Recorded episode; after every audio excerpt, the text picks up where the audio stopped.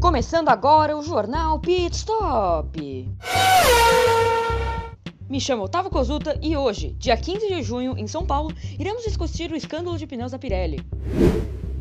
No domingo retrasado, durante o Grande Prêmio do Azerbaijão, tivemos dois acidentes bem similares. O motivo de ambos foi o estouro do pneu traseiro esquerdo dos carros. Então, bote sua luva, abaixe sua viseira e vamos nessa.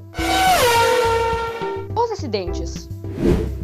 Na volta 31, Lance Stroll da Aston Martin sai da curva 19 e perde o controle de seu carro, pois o pneu traseiro esquerdo estourou. Ele bate com força no muro esquerdo da pista como resultado e está fora da corrida. Por causa do acidente, o carro de segurança é chamado à pista para remoção do carro de Stroll. Ele fica lá por 4 voltas e na volta 35 a relargada é dada. Na volta 46, 15 voltas depois, outra batida. Desta vez, Max Verstappen, da Red Bull, perde o controle do carro na reta de chegada por causa de outro furo no pneu traseiro esquerdo e bate no muro direito a 320 km por hora. Como o acidente foi nas voltas finais da corrida, depois de três voltas em carro de segurança, os diretores da prova viram que não sobraria tempo para a corrida ser reassumida.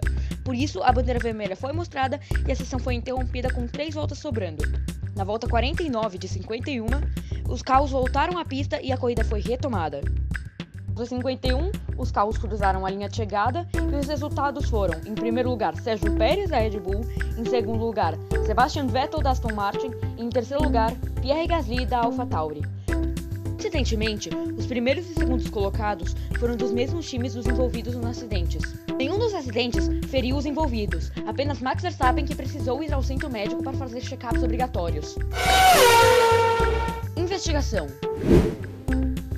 Segundo a Pirelli, a fornecedora de pneus, o composto C3, que era o composto mais duro fornecido naquele final de semana, deveria durar pelo menos 40 voltas.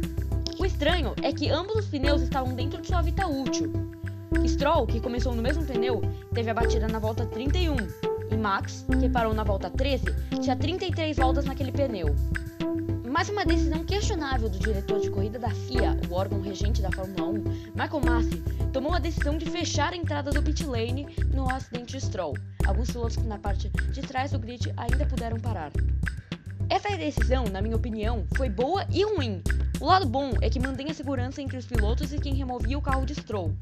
O lado ruim é que, sabendo que os Pirelli C3 talvez não aguentaria o final da corrida, vendo do acidente de Lance, o de outro carro poderia estourar, e foi o que aconteceu com Max Verstappen.